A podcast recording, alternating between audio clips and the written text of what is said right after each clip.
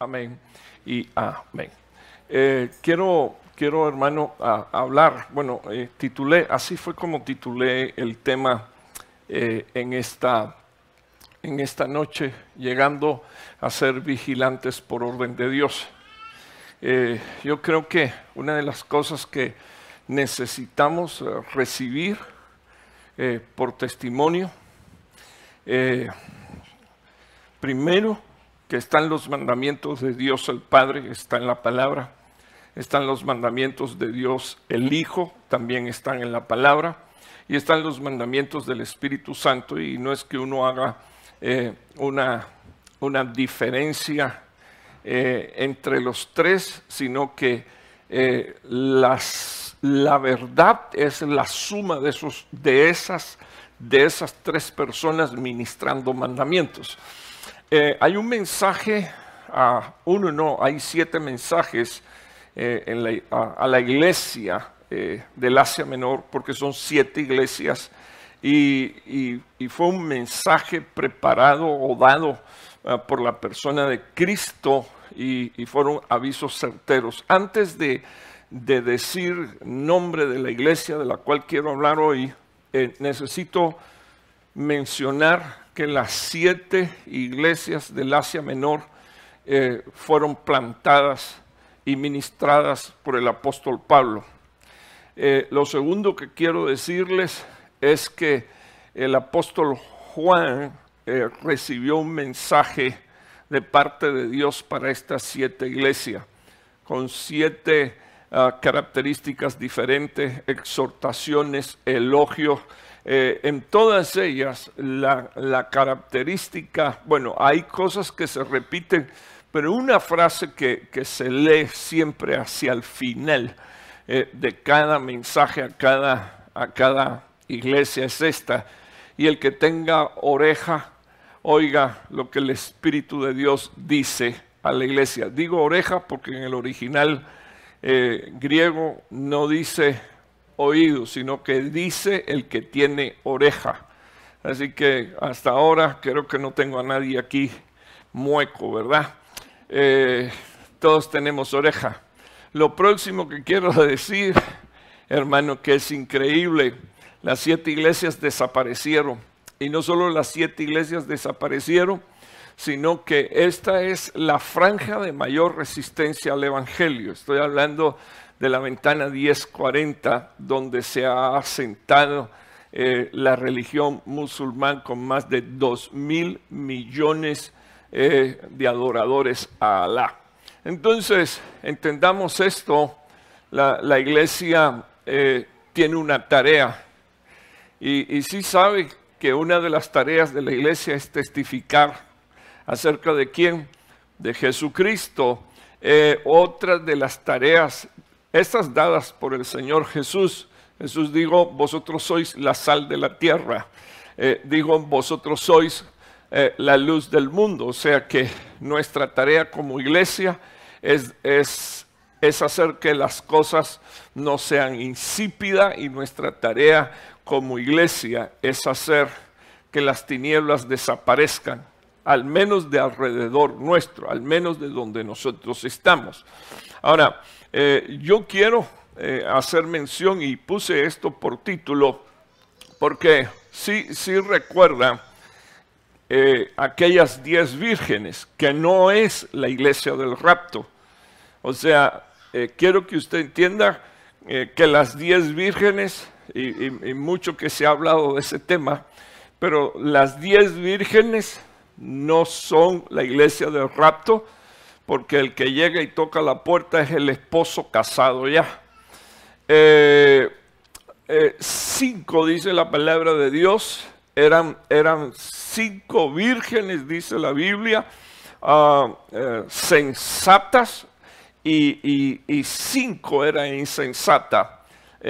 ¿Cuál era la insensatez o cuál era la diferencia entre las dos? Que a unas la llamaron las cinco sensatas y a, las otras cinco las mencionaron insensatas, no es que una se durmiera porque las diez se durmieron, sino, dice la Biblia, eh, que unas tenían aceites en sus lámparas y otras no tenían aceite en sus lámparas. O sea que la insensatez no era haberse quedado dormido, sino que la insensatez era haberse quedado dormido sin aceite. Se, se durmieron y no tenían aceite. Eh, cuando, cuando usted lee uno de los mandamientos del Señor Jesús, no se preocupe, ya voy a entrar en el tema. Estoy asustado porque tengo un montón de diapositivas y quisiera terminarlo hoy. Eh, cuando, cuando usted lee una de las advertencias del Señor Jesús fueron estas. Eh, velad y orad, o sea, lo dejó como, como un mandamiento. Y, digo que lo dejó como un mandamiento porque no sé en el inglés cómo se maneja eso, pero en el, en el español, cuando toda palabra termina en de, es, un imperativo, es una orden, es un mandamiento y los mandamientos están para obedecerse. Entonces Dios dijo, eh, ¿qué dijo Dios? Orad y qué? Y velad. O sea, eh, dejó una, una orden. Eh, en otra ocasión dijo que era necesario velar para que no fuéramos sorprendidos, porque él iba a venir como un ladrón en la noche. Entonces, hay, cositas así que la palabra de Dios eh, define y deja tan claro que por supuesto esto no tiene nada que ver con que usted eh, no duerma sus ocho horas. Eh, con lo que tiene que ver es con otro tipo de velar, porque dice la Biblia que la mujer de Cantare dormía, pero su corazón velaba. O sea, ella dormía, físicamente dormía, pero e, es, la mujer del rapto, la, de Cantares, dice, yo dormía, pero mi corazón velaba. Y todos nosotros sabemos que en el original, tanto griego como hebreo, la palabra corazón es pensamiento, sentimientos y qué más, por favor, hermano, y voluntad. Eso lo repito yo casi en todos los mensajes para ver si algún día usted se lo aprende. Entonces, entonces es importante que usted sepa que, que, usted puede estar dormido. Eh, y, y, déjeme decirle, interesante, porque usted duerme, pero su cerebro no duerme, por si usted no lo sabe. Esa es, esa es la razón eh, por la cual muchas veces, pero muchas veces usted se, se aparece con excelentes ideas y usted no se da cuenta que es que Dios en las noches le ministró a su alma y le ministró a su espíritu. Entonces, como también el enemigo lo puede hacer, solo que por eso usted ora todas las noches antes de acostarse a dormir le dice al Señor, guarda Señor oh Dios mi mente mientras duermo y protege esta mi casa y protege esta mi familia. Y como usted lo hace, está consciente de lo que yo estoy diciendo. Ahora, voy al caso. Dios dejó como como orden que llegáramos a ser vigilantes. Entonces déjeme comentar algunos versículos con usted. Este es el mensaje a la iglesia de Sardis. Escribe al ángel de la iglesia en Sardis el que tiene, el que, el que tiene los siete espíritus de Dios, dice la palabra, y las siete estrellas, y dice esto, yo conozco tus obras, que tienes nombre de que vives eh, eh, ahí bien pudo haber sido traducido que tiene nombre, nombre de viviente. Dices que eres un viviente, pero dice la palabra de Dios que el Señor Jesucristo le dijo, pero estás muerto. Déjeme desglosar eh, un, un poquito este versículo con lo que usted ve a continuación. Si no le da tiempo a copiarlo todo, una foto sería perfecto para que usted luego vaya a estudiar. Aquí están los siete espíritus de Dios que se supone deben de estar en medio de la iglesia. Le explico por qué. Porque estos siete espíritus, dice la Biblia, reposaron sobre la persona de Jesús. Y luego que Cristo murió y resucitó, en el libro de Apocalipsis, estos siete espíritus se llegaron a convertir, dice la Biblia, en tres versículos en el libro de Apocalipsis, llegaron a ser estos los ojos del Señor Jesús.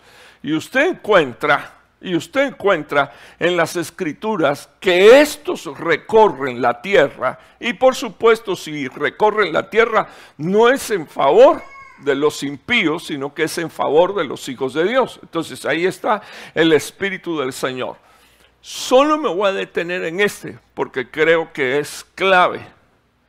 Eh, así es como aparece eh, en Isaías capítulo 11, y digo que es clave porque es importante entender que antes de que Jesús fuera nuestro Salvador y nuestro Redentor, Él es el Rey de Reyes y el Señor de Señores. Por eso siempre Pablo, cuando escribe acerca de Jesús, dice acerca de Jesús, nuestro Señor y Salvador Jesucristo. Y pareciera ser que primero es Salvador, pero primero es Señor.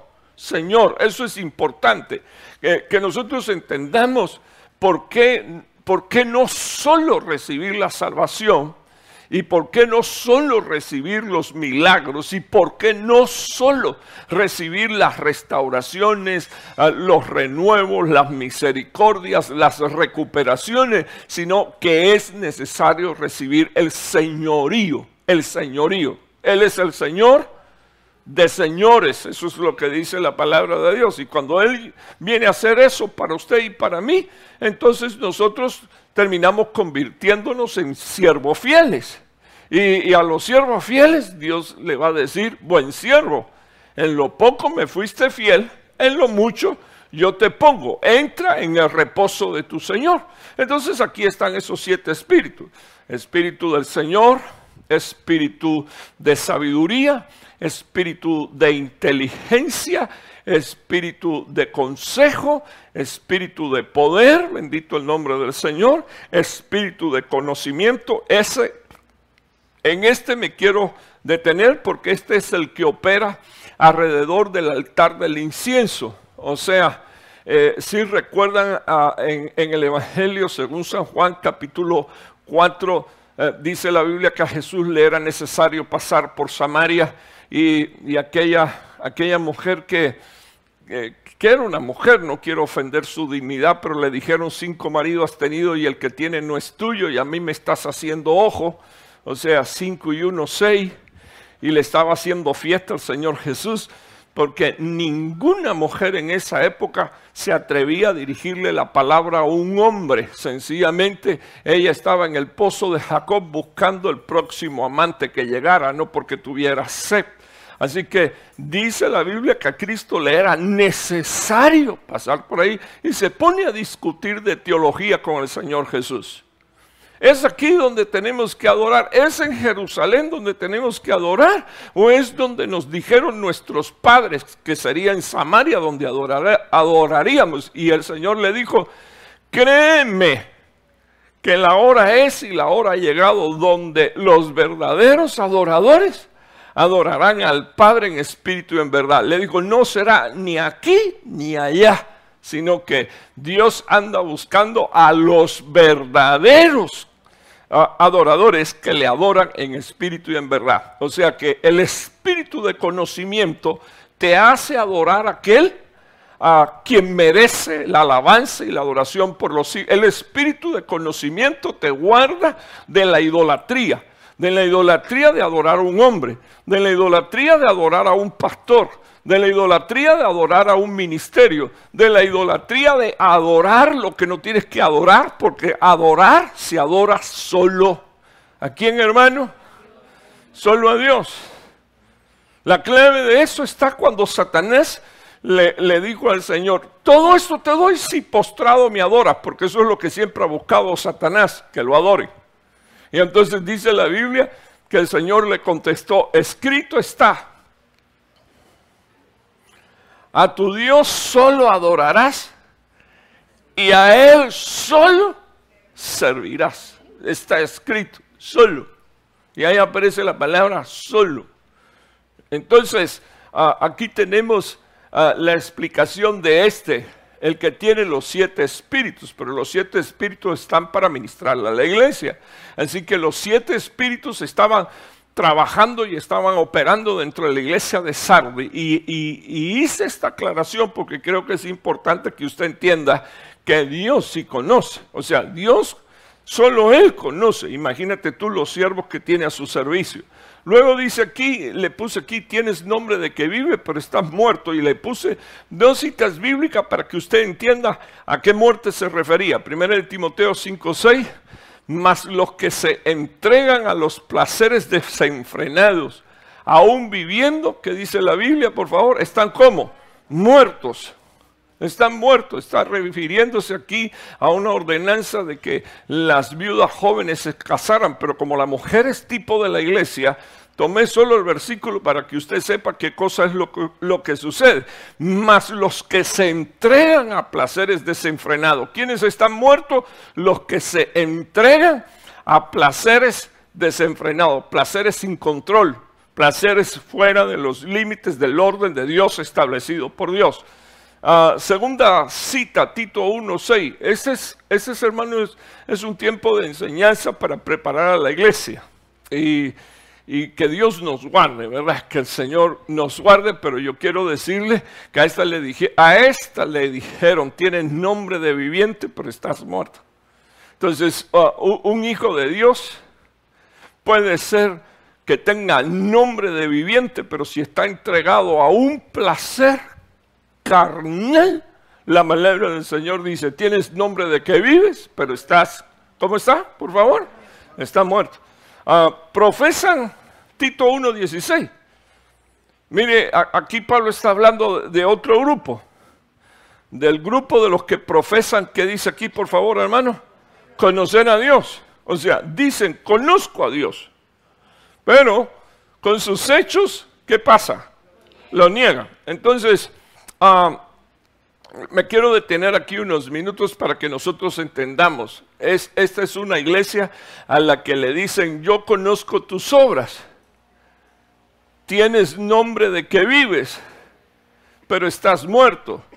Así que es una iglesia que supuestamente sirve a Dios y sí servía a Dios porque tenía gente santa eh, eh, eh, en, en, esa iglesia, en esa comunidad cristiana. Pero la palabra del Señor aquí hace ah, la salvedad e indica la diferencia. Profesan conocer a Dios, pero con sus hechos lo niegan. O sea, sus, sus hechos, sus obras, sus aptitudes, según la palabra de Dios, están muy lejos ah, de las de ser ah, las de un hijo de Dios. Y dice la Biblia que son, siendo Número uno, siendo qué cosa, por favor, hermano. ¿Qué dice aquí, por favor? Eh, ayúdeme porque yo preparé el tema para usted y le puse los versículos ahí en pizarra. Yo quiero saber que usted está mirando y me está prestando atención. Los hechos abominables. Y esa palabra usted la tiene que conectar con Babilonia. Porque Babilonia está llena de abominaciones. Entonces, era una iglesia contaminada. ¿Por quién? Por Babilonia. Hay una iglesia metida en Babilonia a la que le dicen, a pueblo mío, salid de medio de ella para que no participe de sus contaminaciones, sus pecados y luego también de sus juicios. Dice la Biblia, siendo abominables, siendo ellos, ¿qué cosa? Dice aquí, por favor, hermano. Esto no va con usted ni conmigo porque somos obedientes en el nombre de Jesús. Gracias a Dios por los tres amén. Parece que los demás prefirieron callarse la boca.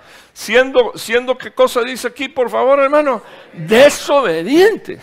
a mí me llama la atención para los que están, tomando nota. Los que cometen abominaciones, cosas que a Dios no le agrada, ah, unido a una desobediencia. Porque mire, usted me, hermano, pero no es lo mismo, no es lo mismo. Usted puede cometer algo que sea abominable para Dios, pero usted no sabe que es pecado. Y dice la Biblia que Dios perdona los, los errores de nuestra ignorancia. O sea, eh, estás haciendo algo que a Dios no le agrada hasta el día que alguien te, te dice y te enseña, eso para Dios es abominación y tú paraste. Entonces, eh, pero si no paras, entonces te convierte en qué cosa, por favor, hermano? En desobediente. Ella esa es otra cosita. Entonces, abominaciones más desobediencia Miren lo que hace de mí. ¿Qué dice aquí, por favor, hermano? Un inútil para cualquier obra buena. Entonces, eh, eh, esa es una ecuación bíblica, es una ecuación espiritual. Eh, por eso, hermano, me ayuda a predicar. Me ayuda, a, dígale a su hermano al de adelante o al de atrás. Por eso hay que escudriñar las escrituras. Por favor, no se quede con la boquita callada, cerrada. Dígale a su hermano, por eso hay que escudriñar las escrituras. ¿Por qué? Jesús dijo, escudriñenlas porque en ella os parece que está, ¿qué cosa? La vida eterna. Pero cuando no escudriñamos las escrituras tenemos el primer problema. Por ignorancia cometemos abominaciones. Y al cometer abominaciones por ignorancia, luego cuando eh, se le agarra el gusto al pecado, no lo queremos dejar, aunque nos digan que es abominación. Y entonces se une a la desobediencia y nos hace inútiles. Espero en el Señor, no lo estoy maldiciendo, le estoy presentando eh, la ecuación espiritual de uno que eh, es un bueno para nada. Si le cae mal la palabra inútil, la quito y digo, eres un bueno para nada.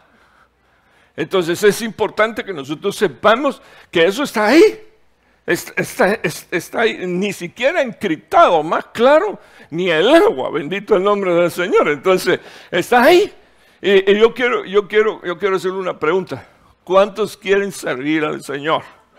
¿Cuántos quieren agradar a Dios? Entonces, número uno, tienes que dejar a un lado la ignorancia. Número dos, tienes que volverte un hijo obediente. Y entonces eh, se vuelve la ecuación perfecta para que entonces en vez eh, eh, de, ser un inútil, seas un útil. Y usted va ¿y por qué tanta insistencia?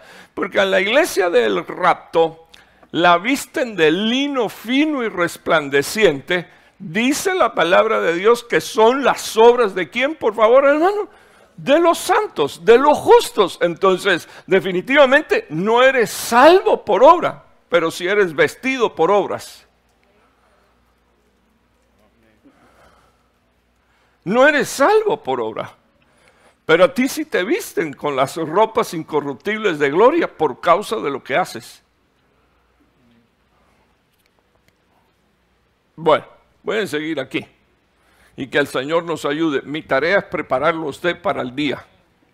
¿Cuánto lo esperan? Gloria a Dios. ¿Cuánto esperan la venida del Señor Jesús? Yo, yo la espero, yo lo él. Entonces, ahí estoy trabajando con usted en esto. Próximo versículo, quiero que usted lo vea. Eh, dice la Biblia, ponte en vela. Y, aquí es donde, de aquí es de donde salió el título, ¿verdad? Ponte en vela, llega a ser lo que no eres, un vigilante. Pero no se trata que aquí voy a estar yo vigilando a Monterroso, voy a estar vigilando a Luis Pacheco, voy a estar vigilando a, a Navarro. No, no, no, no, no. No, no, e, es un mensaje para la iglesia, eso me incluye a mí. Dice, ponte en vela, llega a ser lo que no eres, un vigilante, pero uno que vigila acerca de sí mismo, uno que tiene cuidado de sí mismo. Pablo le dijo a Timoteo, ten cuidado de ti mismo y de la doctrina, porque haciendo esto te salvarás a ti mismo y a los que te escuchan. Pero ¿por qué a los que te escuchan? Porque tú vienes dejando una estela de testimonio que lo que tú predicas, lo que tú dices ser, tú lo vives. Y entonces dice la palabra de Dios aquí, aquí, ponte en vela. Llega a ser lo que no eres, un vigilante. ¿Por qué? Porque le están diciendo, te has descuidado en mirar cuáles son tus necesidades. Tienes que prestar atención a eso. Y dice finalmente, y afirma las cosas que quedan las que quedan, que estaban a punto de morir. Le llaman a él, primeramente, le llaman a él, tú dices ah, que eres un viviente, pero estás muerto. Sin embargo, le, dice aquí, quedan algunas cosas que están a punto de morir. Están a punto de morir. Bueno, eso se pudiera inclusive hasta interpretar. Los que quedan están a punto de morir. Entonces, antes de morir tendrían que revisarse. Entonces, pero no le estoy metiendo miedo, no se preocupe, Dios no me ha hablado de nadie en particular. solo que yo soy de los que digo que para morirse hay que estar vivo nada más. Eso, la, la, la ecuación aquí es estar como, hermano, vivo, pero no ser uno que lleva nombre de viviente y estar como, hermano, muerto. Ok, ese es el mensaje a la iglesia de Sardi. Entonces, quiero que usted vea aquí. Eh, dice, porque no he hallado. que no halló el Señor, hermano? que no halló? le dice en el versículo anterior, eres un inútil. Porque no puedes hacer las buenas obras. Y aquí le dice, y aquí le dice, no he hallado completa, o sea, no he hallado perfectas tus obras, no he hallado madurez en tus obras, eh, en tus aptitudes he encontrado, si usted cree que, que, la batalla con la mente es fácil, la peor de las guerras se pelea con lo que está aquí adentro, en la mente. Y no me diga que usted no piensa. No, hermano, yo no pienso. Para empezar, si vas al refrigerador es porque estás pensando. O sea, uno piensa, uno no para de pensar. Todo lo que se mueve en el cuerpo de uno, incluso hasta el parpadear cada segundo, eh, eh, eso con lo que tiene que ver es, eh, no es un tip nervioso, no, no, es una orden del cerebro. parpadeas, ¿tú sabes para qué? Para ah, mantener humectado tus ojos si, si, si, pierdes las lágrimas en tus ojos, no es que no lloras, te empiezan a doler los, los huesos. Por si usted no lo sabe, carencia de lágrimas ah, produce un síndrome, eh, eh, un síndrome en el cuerpo que parece una artritis, pero que no es artritis. Entonces, ahí le cuento, nada de lo que se, se mueve en el cuerpo es pura casualidad, ni siquiera cuando usted dice, voy a cerrar mis ojos y voy a dormir. En paz descansa.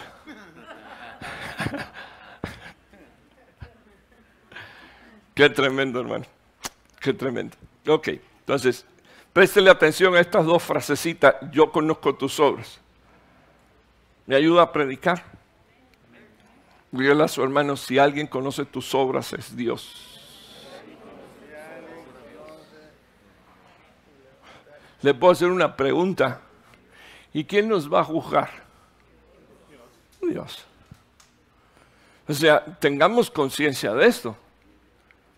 O sea, si el, salmista dijo, si subo a los cielos, está Él allí. Si vengo a la tierra, Él está ahí. Si desciendo al abismo, Él está ahí. Él está. Entonces, eh, hermano, y, entonces, ¿cómo hacer cosas que a Dios no le agrada? Y que finalmente nuestras obras se vuelvan imperfectas porque se unieron dos cosas. Se unió la abominación y la desobediencia. Y nos, y, no voy a decir nos, y hacen de la iglesia una iglesia inútil para hacer las buenas obras. Y aquí te encuentras con que eh, el Señor dice, no he hallado completa tus obras. No he hallado completa tus obras. Ok, bien. Déjenme seguir rapidito aquí. Déjenme hablar unos, unos, unos minutos eh, del reconocer. O sea, eh, no sé si alguna vez eh, te ha costado trabajo o te es fácil reconocer a alguien o reconocer algo. pero, pero yo quiero quedarme unos minutos con usted porque yo quiero que usted vea este versículo lo primero que dice este versículo, como ellos no tuvieron a bien reconocer a Dios. O sea, una cosa es conocer y otra cosa es reconocer. Eh, hermano, ¿por qué usted hace tanto énfasis en esto? Porque del versículo anterior o del más atrás leemos aquí que ellos profesan, que dice aquí, hermano, conocer a Dios. Eso es lo que ellos profesan. Eh, ¿Aceptó usted algún día al Señor? Sí. Se bautizó. Amén. Pero una cosa es conocer y otra cosa es reconocer. Entonces voy, vuelvo a la carga con usted. parece que en el reconocer es como que alguien se distanció o estuvo tiempo sin verlo y ahora cuando se encuentra con él, entonces necesita reconocerlo. Entonces, en el versículo en el que estoy, me gustaría que usted mirara detenidamente, dice la Biblia, mas ellos no tuvieron a bien el reconocer a Dios. No, no lo quiero reconocer. Aquí me tomaría mucho tiempo hablar del, del tema de reconocimiento, pero quiero que usted me oiga unos minutos. La mujer más fiel en las escrituras no pudo reconocer a Cristo resucitado. La más fiel de todas. Se levantó bien temprano en la mañana y dijo, voy a ir a la tumba de mi Señor. Y, y el Señor se le apareció, estaba ahí. Y no es porque estaba entre los muertos, sino porque se le quiso manifestar ahí, donde él sabía que ella iba a irlo a buscar. Ahí estaba. Y la palabra del Señor eh, dice que ella le dijo, por favor, hortelano, hortelano O sea que algunos quieren a Dios para que le siembre el huerto de su casa, para que le, le haga la buena cosecha. pero, pero hermano, ¿qué problema? Porque ella está delante del Cristo resucitado y lo confunde con un hortelano con uno que siembra hortaliza, recoge hortaliza, recoge el, cementerio, arregla y pone flores. ¿Cómo es posible eso? Hasta que no le digo dos veces, tres veces, María no reaccionó.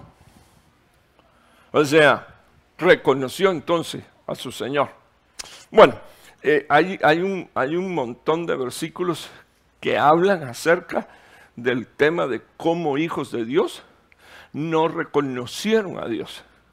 Le doy uno más, me deja ponerle uno más. Moisés era un hombre santo. Vio la zarza arder. Y dice la Biblia que eh, eso fue lo que vio. Él tenía que haber visto la gloria de Dios y tenía que haber visto a Dios ahí, pero dice que lo que él vio fue los palos secos ardiendo y le llamó la atención, le llamó la atención que ardía, pero no se consumía. Y cuando va a entrar de, curioso, ¿verdad?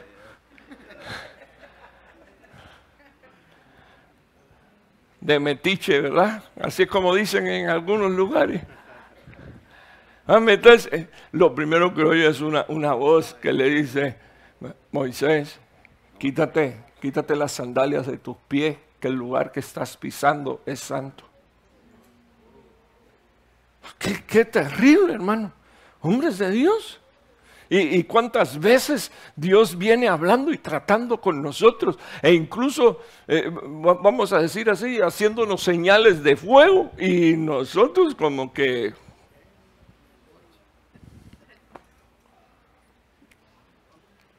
Estamos con el capitán Nemo y los 20 mil 20 leguas de viaje submarino, metidos a saber dónde, y no conocemos nada.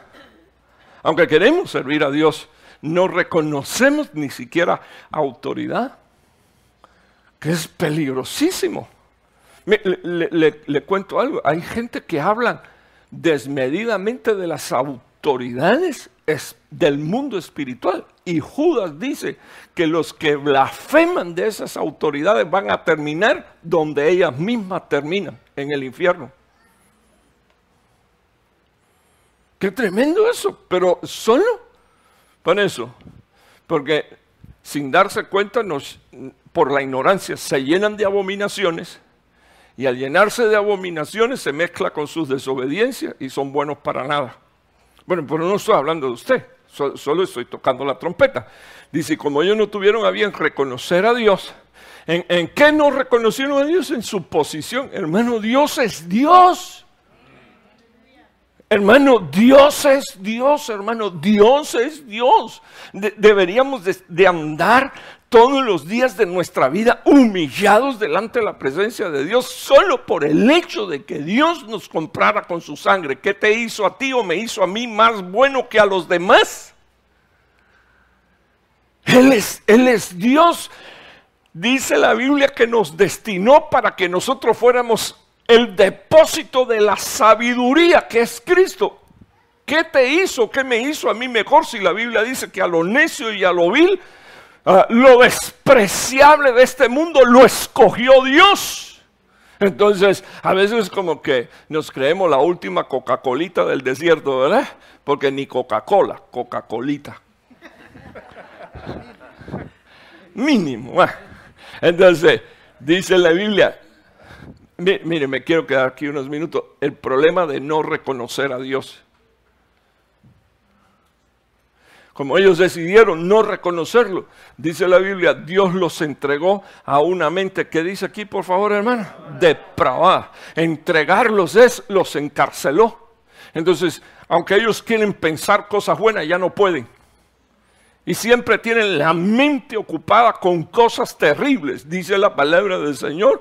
Una mente depravada es una mente no aprobada, lo cual me quiere decir que para estar en la presencia de Dios un día vamos a tener que tener una mente aprobada por Dios. ¿Sí, me entiende, verdad? Vamos a tener que tener una mente. O sea, Dios, una de las cosas que va a venir a, a, hacer cuando pone un atao en la frente de los escogidos es, quiero ver tus pensamientos. Dice la palabra del Señor que una mente depravada sencillamente es una mente que no está aprobada por Dios. Es una mente rechazada. O sea, Dios, usted se imagina, hermano, Dios rechazando lo que pensamos.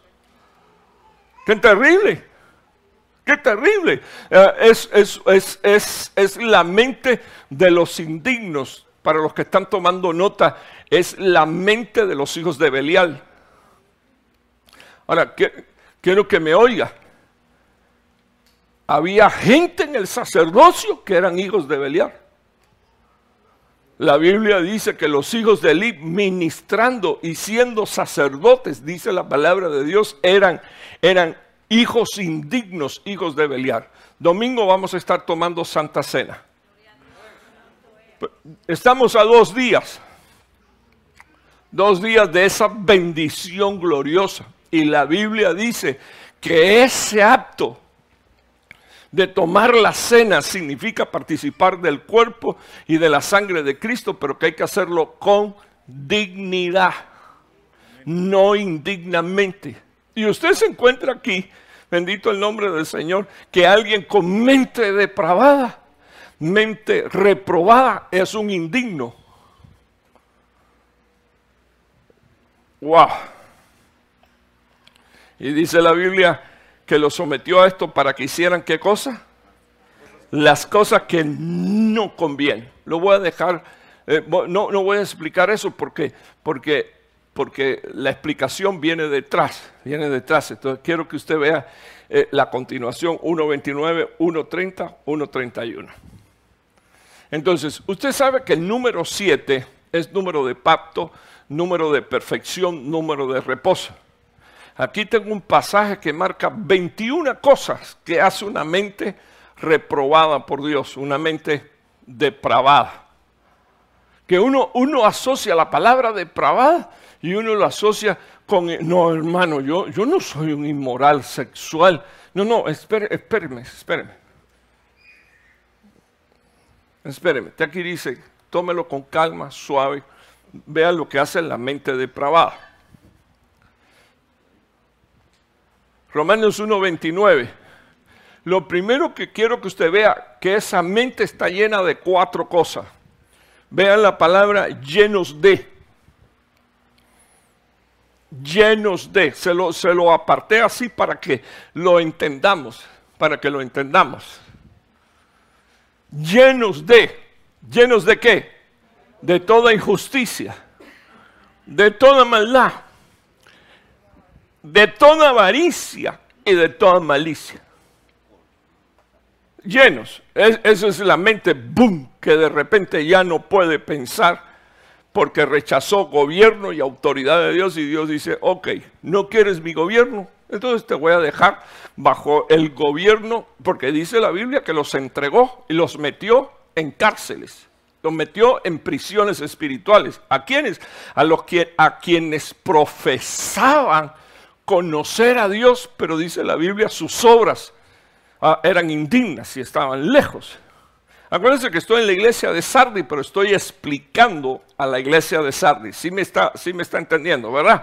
Ok, entonces mire, mire esta característica, mire esta característica. Llenos de. Ok, eh, yo le pido agua a usted.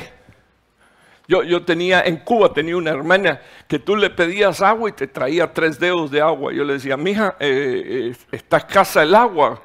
porque uno quiere, si pide agua, ¿qué quiere? Hello, un vaso lleno, ¿verdad? Quizás faltando un dedo para que no se colme, eh, pero usted dice, está lleno el vaso. Eh, mi hija Kelly tenía, eh, tenía, la, tenía, todavía le queda. Yo le pido agua y va y yo veo, yo veo que ella llena el vaso faltando un dedo. Cuando llega, falta la mitad del vaso. Porque de la refia donde yo estoy, se va tomando unos cuantos buches de agua y me, y me lo trae por la mitad. Desde pequeñita era así. Entonces, déjeme explicarle que no es lo mismo lleno que colmado. Por ejemplo, el Señor dijo que viene el día donde el gobierno de los gentiles se acaba, cuando la iniquidad llegue a su colmo. Por ejemplo, Dios le dijo a Israel, destruyo a los amorreos cuando la iniquidad de los amorreos suba y me colme, llegue a su colmo. O sea que ya Dios estaba mirando gente eh, que en su condición no paraban. pero Dios, tú sabes, todavía queriendo tener misericordia, voy a esperar a que esto llegue a su colmo. Las cosas cuando llegan, a, imagínese usted, eh, va un tipo de, fastidiar y de fastidiar a una mujer y amenazándola em, eh, que me voy a divorciar. Que, y un buen día llega ella con el papel del divorcio y le dice, mira, ya está firmado el papel, aquí tiene. Me fastidiaste, me colmaste, no me llenaste la cachimba, me colmaste. ¿Qué cosa es el colmo? Las cosas desbordadas. las cosas de Judá. Entonces, mire esto, esto está interesante. ¿Colmados de qué? Pero acuérdense que eso es Dios mirando. ¿Colmados de qué? Por favor, dice aquí, hermano. De envidia.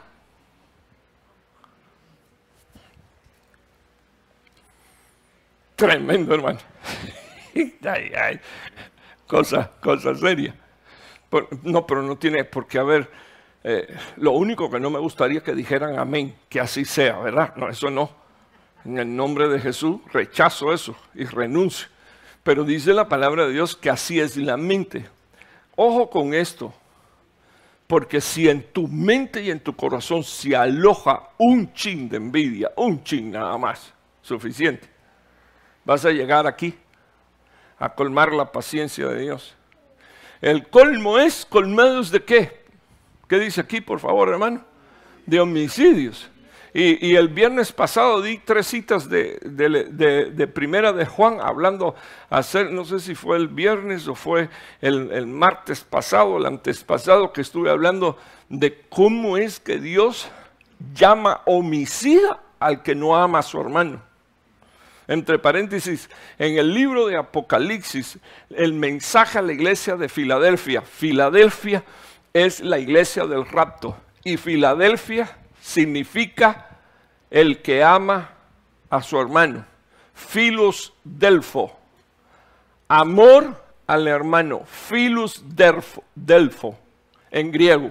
Entonces, eh, se lo dejo porque colmados de qué dice aquí, por favor, hermano? De homicidios. Sigamos de aquí. Usted no está metido en ningún tipo de estos problemas, gracias a Dios. Colmados de qué dice aquí, por favor, hermano? De pleito. No, usted no tiene ese problema. Hermano, ¿por qué no los está diciendo? Porque Dios te dice, vuélvete un vigilante. Apenas aparezca, tienes que cortar con eso en el nombre de Jesús, porque eso te puede costar la entrada en el reino de los cielos. Dice la embelebre de Dios, llenos o colmados de malignidad. Y entonces aquí asusta esto, porque ahora empieza a describir lo que son. Y como aquí no hay ninguno, entonces, son, ¿qué dice aquí, por favor, hermano? Chismosos. Ay, Dios mío. Si quieres saber lo que hace un chismoso, busque Santiago y busque la lengua eh, en el libro de Santiago. Dice la Biblia, mire, en toda la Biblia, el único miembro que dice la Biblia del cuerpo que es encendido por el infierno es tu lengua y la mía. Así que la lengua, la lengua porque usted se piensa que Dios la puso dentro de esta cajita. Porque usted muerde y aunque tengo eh, mordido los dientes, todavía puedo hablar. Soy peligroso. Entonces, con un poco de trabajo. Entonces, cuidado. Porque dice, son chismosos, son detractores. ¿Qué dice aquí, por favor? Anote, el número 12 aquí es una antítesis del gobierno de Dios, porque 12 es gobierno de Dios. No puede ser casualidad, hermano. Mire, Dios sabe, me pongo a ponerle número y cuando llego al 12 digo, puchis, palabra hebrea, ¿verdad?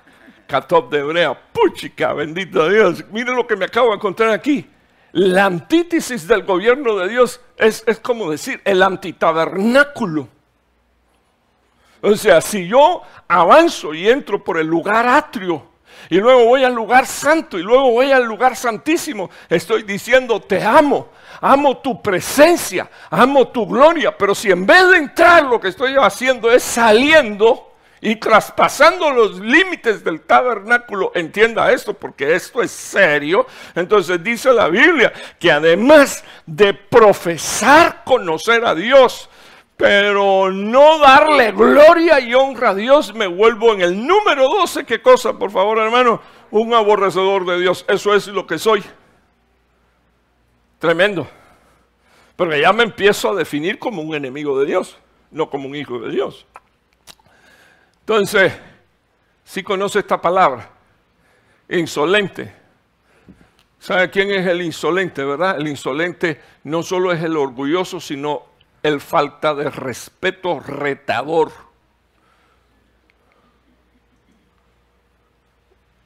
Insolente, soberbio, jactancioso. ¿Qué dice aquí, por favor, hermano? Inventores de lo malo. ¿Qué dice aquí? Hijitos, hijitos, hijitos amados, le hablo como un padre le puede hablar a hijo. Cuídese de la desobediencia. Ah, usted no es mi padre. Le hablo, dije, como un padre le puede hablar a hijos. Dice la palabra de Dios ah, que el número 17 aquí es desobediencia a los padres.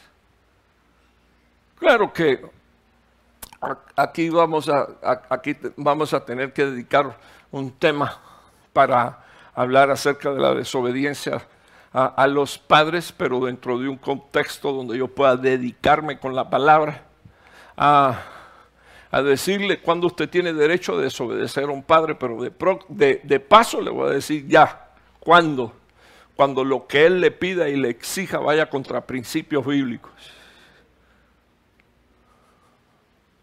Listo. Bueno, voy, a seguir porque no es, no es el tema. Número 18 que dice aquí, por favor, hermano. Sin entendimiento. Número 19 aparece la palabra indignos otra vez. Indignos de confianza. Número 20 que dice, hermano, sin amor. Y número 21, tres número 7 en una antítesis caminando hacia afuera del tabernáculo. Despiadados sin misericordia ¿Le puedo hacer una pregunta? ¿Me deja hacerle una pregunta? Ok. ¿Ha tenido Dios misericordia de ti? ¿Y por qué tú no puedes tener misericordia de los demás? ¿Por qué no puedo tener yo misericordia? Hermano, puedo hacer una pregunta. Quiero ver las manos. Hermano, no quiero ver las manos, no me levantes las manos. Yo sé, aunque tú no levantes la mano, que Dios ha tenido misericordia de ti. Aunque tú no lo sepas, tú no lo entiendas, porque estás contaminado de, de abominaciones por ser un ignorante. Pero la Biblia dice que la misericordia de Dios es nueva cada mañana. ¿Para quién? Para todos. Hermano, quiero que me oigan. dice la Biblia que el sol sale para bueno y para malos. Que la lluvia cae para justos e injustos. Imagínese usted la misericordia de Dios. Y entonces la característica con lo que cierra este, este pasaje, ¿verdad? De aquellos que dicen conocer a Dios, pero con sus hechos niegan el señorío del Señor es esto, son despiadados sin misericordia. Regresemos aquí unos minutos a, Romanos capítulo, bueno, estamos ahí, Romanos 1.32, los cuales, miren lo que dice aquí. ¿Conocen qué cosa, hermano? Ayúdenme. ¿Conocen qué? Los decretos de Dios. Que los que practican tales cosas son dignos de qué, por favor? De muerte impresionante porque dice la Biblia, sino que ah, siendo así, no solo ellos la practican, sino que también dan su aprobación a los que la practican, o sea, aplauden que otro lo haga. Entonces aquí le puse cuatro versiones más. Dice que estos se unen en compañerismo con los que hacen esas cosas. Dice que ellos también se complacen con los que la practican. Dice aquí, se dan se dan plena aprobación a los que la practican. O sea, eh, eh, quiero que usted entienda que una iglesia que se va en el rapto tiene que ser la antítesis de todo esto que yo estoy poniendo aquí. O sea, en vez de darle aprobación a las cosas malas, ¿qué debería de hacer la iglesia del, rapto? Ya lo dije eh, el, el viernes pasado, aborrecer. Yo conozco que tú aborreces lo que yo aborrezco. Entonces, imagínese usted, esa otra traducción también apoya a los que lo practican. Ok, me voy a salir rápido ahí. Y ya usted vio las malas obras de esta iglesia. Entonces, vengo aquí a Revelaciones 3.3. Acuérdate pues de lo que has recibido y has oído. Por tanto, si novela, vendré a ti como qué? Como ladrón en la noche y no sabrás a qué hora vendré sobre ti. Entonces, aquí tenemos ah, un, momento que es cumbre, porque puede parecerse que Dios está hablando de juicios, pero también está hablando de su venida. Y, y es importante que usted entienda por qué nosotros como ministerio enseñamos que la iglesia del rapto sí sabe cuando Cristo viene, porque a esta le dicen, si no te arrepientes, vendré como un ladrón y no sabrás a qué hora vendré sobre ti. Y, por supuesto, no te vas a ir, te vas a quedar. Entonces, aquí tenemos una imagen. Y, yo puse aquí, acuérdate de lo que has recibido.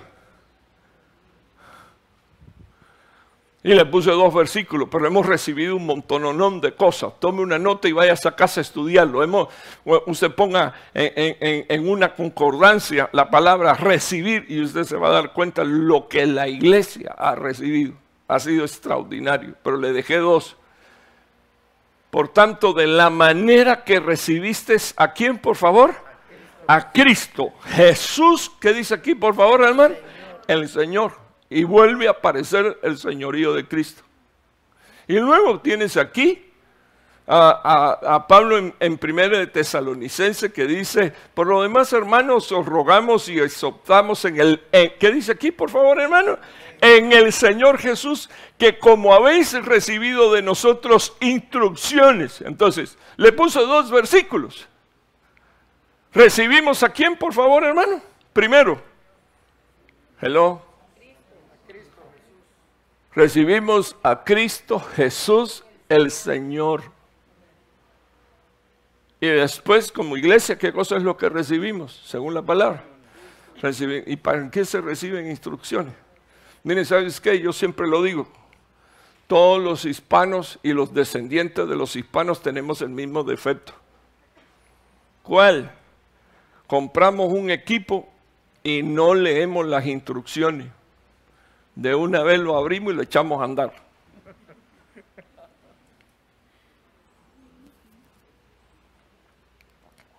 Honestamente, a la mayoría de la gente no le gusta escuchar ni recibir instrucciones, mucho menos obedecerlas. Hay un hermano parado en la puerta y usted, usted vaya para allá, le hace la seña que vaya para allá y a quien se molesta. ¿Y para qué llega a las diez y media? Si llegara a las nueve y cuarto, nueve y media, tendría espacio donde sentarse. Pero hasta eso molesta. La instrucción de, hermano, mire, no hay, no hay espacio, vaya para allí. Carmen, perdóname, le estoy apuntando. Ah, entre paréntesis, Carmen no se molesta. No vaya, no vaya a ser que alguien diga, ah, y vaya a pecar contra Carmen y contra mí. Yo, creo que es importante, yo creo que usted, yo creo que, que usted debería entender que usted nunca va a ser demasiado grande para escuchar instrucciones.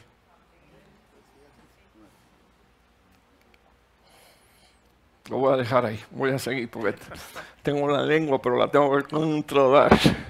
Ok, tengo aquí Revelaciones 3.4. Pero tienes unos pocos en Sardi, quiero detenerme aquí, que no han manchado sus vestiduras. Y dice la Biblia, y andarán conmigo vestidos de blanco porque son qué cosa, hermano? Dignos. vean la diferencia entre la indignidad y los dignos. Entonces usted ha de entender que todo, o sea, usted ha de entender que estos, no se asuste, no voy a volver a predicar de esto. Eh, usted, usted va a entender que todo esto ensucia su ropa. Y que todas esas cosas lo vuelven un indigno a usted. Un indigno a los ojos de Dios y a los ojos míos también. ¿Y qué es usted? Yo, uno que quiere aborrecer lo que Dios aborrece. Y para un cristiano, para un hijo de Dios, para nosotros, todos nosotros, ¿cuántos dicen amén? ¿Cuántos son hijos de Dios aquí? Amén. Eso también debería de parecerte indignidades. Y, no aceptarlas en ti y tampoco aceptárselas a nadie.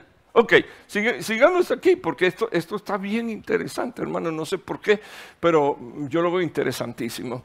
Dice aquí, eh, tienes unos pocos en Sardis que no han manchado sus vestiduras. Ahora, quiero que vean lo que dijo Jesús en Juan 17, 24. Ah, Padre, quiero que los que me has dado, aquí viene una palabra de fe para ti. En el nombre de Jesús, si eres iglesia del Señor Jesucristo, eh, eh, formas parte del grupo que Dios, el Padre, le dio a Dios el Hijo. Y los del Hijo, ninguno se pierde. Y mira la oración que hace el Hijo. La oración que hace el Hijo es el Hijo orando al Padre. Quiero que los que me has dado estén también conmigo donde yo estoy para que vean. ¿Qué dice aquí, por favor, hermano? Mi gloria y la gloria que me has dado porque me has amado desde cuándo, por favor, hermano. Por eso los que están con Cristo también están inscritos desde antes de la fundación del mundo. Porque no solo el Padre amó al Hijo, y aquí necesito hacer la aclaración de que el Hijo no es una criatura. El Hijo es creador y es Dios. Pero dice la palabra del Señor que el Padre que ama al Hijo le entregó hijos. Le dijo, toma, estos son tuyos. Quiero, quiero que pongas tu gloria en ellos. O sea que Sardi estaba destinada para llevar la gloria de Cristo, pero estaba llevando la gloria eh, de todo lo que ellos estaban manifestando con todas sus contaminaciones. Ok, seguimos aquí rapidito. Iglesia, iglesia, iglesia es el Israel espiritual. Me tomé estas dos citas, hermano, porque me parecieron fabulosas. Eh, hijo, ¿qué tiempo tengo ahí?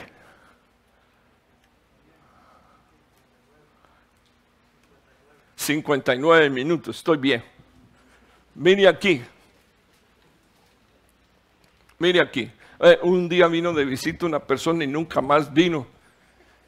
Y saliendo por la puerta, ¿por qué tiene que predicar tan largo? Y mientras yo estaba predicando, estaba durmiendo, imagínese usted. Y eso que estaba durmiendo.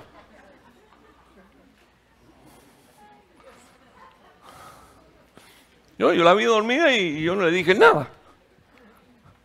Para ahí en la puerta gritó e incluso unos hermanos de después me vinieron a hacer la, la historia. Yo, ¿qué le vamos a hacer? Iglesia que no ama la palabra tampoco ama la venida de Cristo, así que eso no me preocupa. Ezequiel 16, 13. Eh, yo quiero que usted vea estas dos citas. Esto es lo que hace Cristo con la iglesia. Te adorna con oro y con plata dones del Espíritu. Dice aquí, tu vestido era, ¿qué dice aquí, hermano? E, entre paréntesis, hermano, son las nueve y diez, mío yo. Son las nueve y diez. Si hay algún hermano que tiene necesidad de irse, sin problema. Pero son las nueve y diez. No voy a estar hasta las diez, pero son las nueve y diez. Eh, estaba, estaba, estaba adornada con qué? ¿Con qué está la iglesia adornada? Con oro y plata. Sí, sí, se acuerdan del criado adornando a la Rebequita, ¿verdad? Dones del Espíritu. Y tú, vestido, era de qué dice aquí, por favor, lino fino, seda, tela bordada. Número tres, e, eso es lo que hace el Señor con la iglesia. La hace comer qué cosa, por favor, hermano. Flor de harina. O sea, le hace comer pan del cielo eh, le hace comer revelaciones y le ministra unciones, aceite, flor de harina, miel y aceite. Todo eso tiene sustento bíblico, solo que ahora no se lo puedo dar, pero usted sabe que todo eso tiene sustento bíblico. Dice la Biblia, eras hermosa en extremo y llegaste a la realeza. O sea que cuando tú eras lo más despreciable que había sobre la faz de la tierra, Dios te escogió y te hizo un reino de sacerdotes un reino de ministros para honra y gloria de su santo nombre. Bendito el nombre del Señor. Miren lo que dice aquí. Entonces tu fama se divulgó entre las naciones por causa de tu hermosura. Que era como, por favor hermano, perfecta. Así tiene que ser la hermosura de la iglesia. Perfecta. Ahora mire de dónde procede su hermosura, dice la Biblia.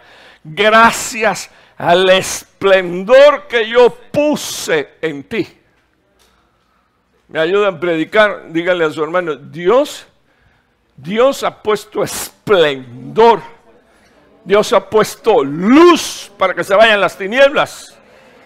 Dentro de ti, fuera de ti, dentro de tu casa se tengan que ir en el nombre de Jesús, fuera de tu familia. Quiero que usted observe esto, porque le dio cinco cosas.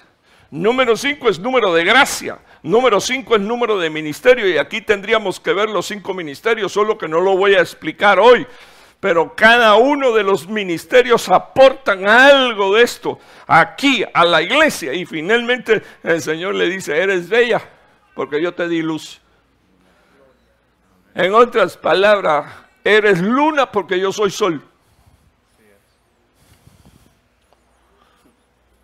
Tremendo, hermano. Mire la traducción de, la, traducción del versículo 14. Tu fama pronto se extendió por todo el mundo a causa de tu belleza. ¿Qué dice aquí, por favor, hermano? Te vestí de mi esplendor. Eso es lo que el Señor va a hacer con la iglesia de rato en el último tiempo.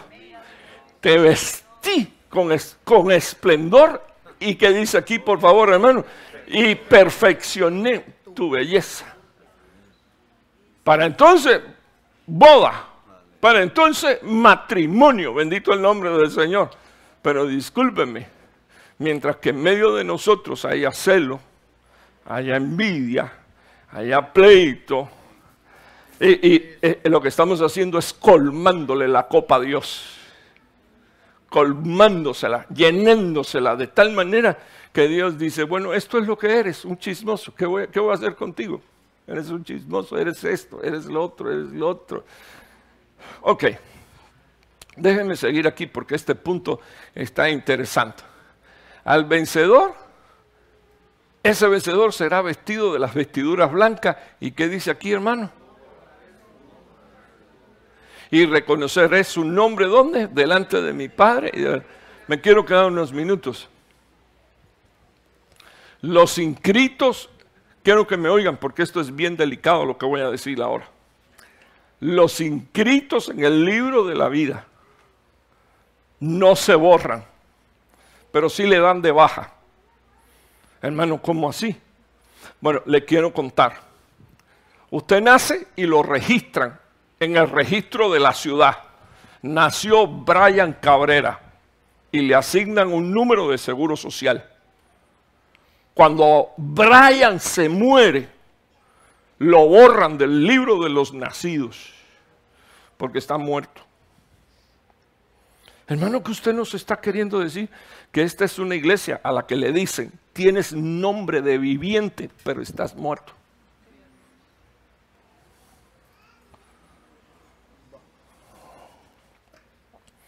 En otras palabras, Dios le dice, mira, lo lamento, hijito, eras de aquí, pero te moriste antes de llegar aquí.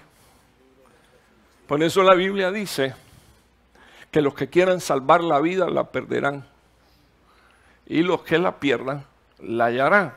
Pero en este caso esta gente estaba muerto en sus delitos.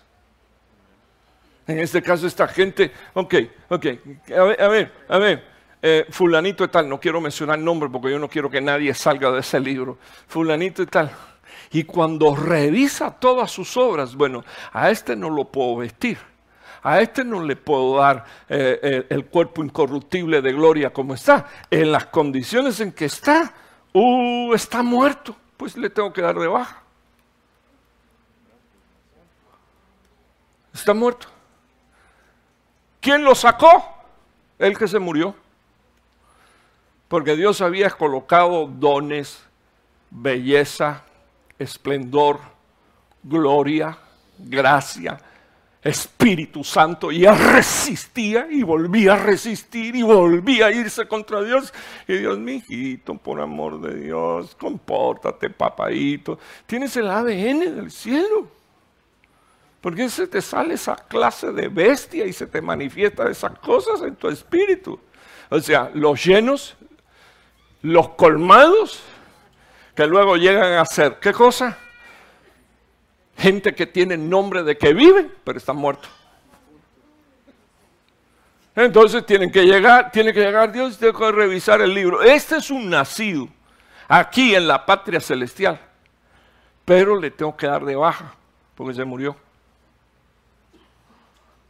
Ahora quiero que usted me oiga nos estamos acercando a la patria celestial, a la Jerusalén celestial, y dentro de las muchas cosas nos estamos acercando a los derramamientos de la sangre de Cristo para que los primogénitos queden con vida. Ni un amén. Usted tiene que creerle a Dios, pero de paso usted tiene que cambiar esa llenura que tiene por otra llenura, ser lleno del Espíritu Santo usted tiene que calmar, eh, usted tiene que, eh, eh, esos colmos, que, esas salidas que le llenan la cachimba a usted y a todos los que están alrededor suyo, eso lo tiene que cambiar por cánticos espirituales, himnos llenos de la gracia de Dios, a salmos a que honren y que glorifiquen a Dios. Si quieres genuinamente demostrar que eres un hijo de Dios, porque a mí no me tienes que demostrar nada, pero, pero, quiero que sepas que Dios escudriña. Dios escudriña. Así que el que tiene oído, oiga. Y entonces miren lo que dice la Biblia con los justos. Dice la Biblia, entonces los justos resplandecerán como el sol en el reino de quién? De su Padre. Y aquí le vuelven a decir, el que tiene oído, que oiga.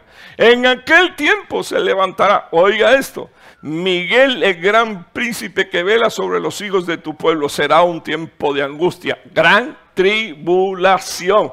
Ah, angustia, cual nunca hubo desde la existencia de las naciones hasta entonces. En ese tiempo tu pueblo será librado y todos los que se encuentren, ¿qué dice aquí por favor hermano? Y todos los que, no solo los de Israel, sino todos los que fueron inscritos en el libro de la vida desde antes de la fundación del mundo, dice la Biblia, serán librados. Pero tenemos que dejar de ser la iglesia que dice que es iglesia viviente, pero que está muerta. Porque a los muertos le dan de baja. Usted, usted está muerto y un familiar suyo tiene que ir al seguro social y entregar su seguro social porque es un delito quedarse con el número del seguro social y es penado. Es felonía y cuesta ah, unos cuantos años de cárcel. Eso es para si me muero yo, que nadie se vaya a quedar con el mío. Lo entré, ya saben lo que hay que hacer. Muertos, borrados. No es que Dios los borró, no, no. Muertos, borrados automáticamente.